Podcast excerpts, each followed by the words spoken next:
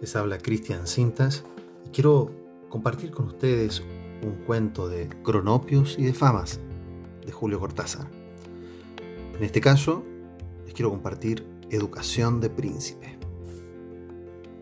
Los cronopios no tienen casi nunca hijos, pero si los tienen, pierden la cabeza y ocurren cosas extraordinarias.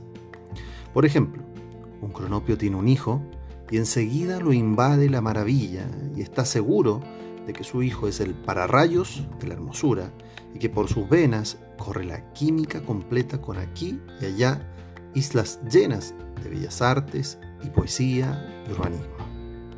Entonces, este cronopio no puede ver a su hijo sin inclinarse profundamente ante él y decirle palabras de respetuoso homenaje. El hijo, como es natural, lo odia minuciosamente.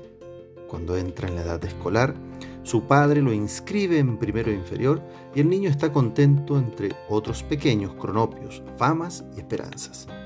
Pero se va desmejorando a medida que se acerca el mediodía, porque sabe que a la salida lo estará esperando su padre, quien al verlo levantará las manos y dirá diversas cosas a saber.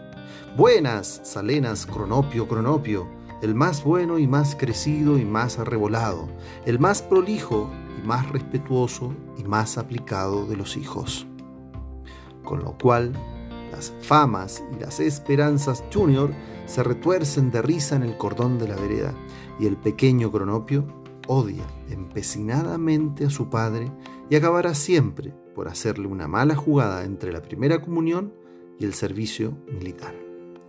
Pero los cronopios no sufren demasiado con eso, porque también ellos odiaban a sus padres y hasta parecería que ese odio es otro nombre de la libertad o del vasto mundo.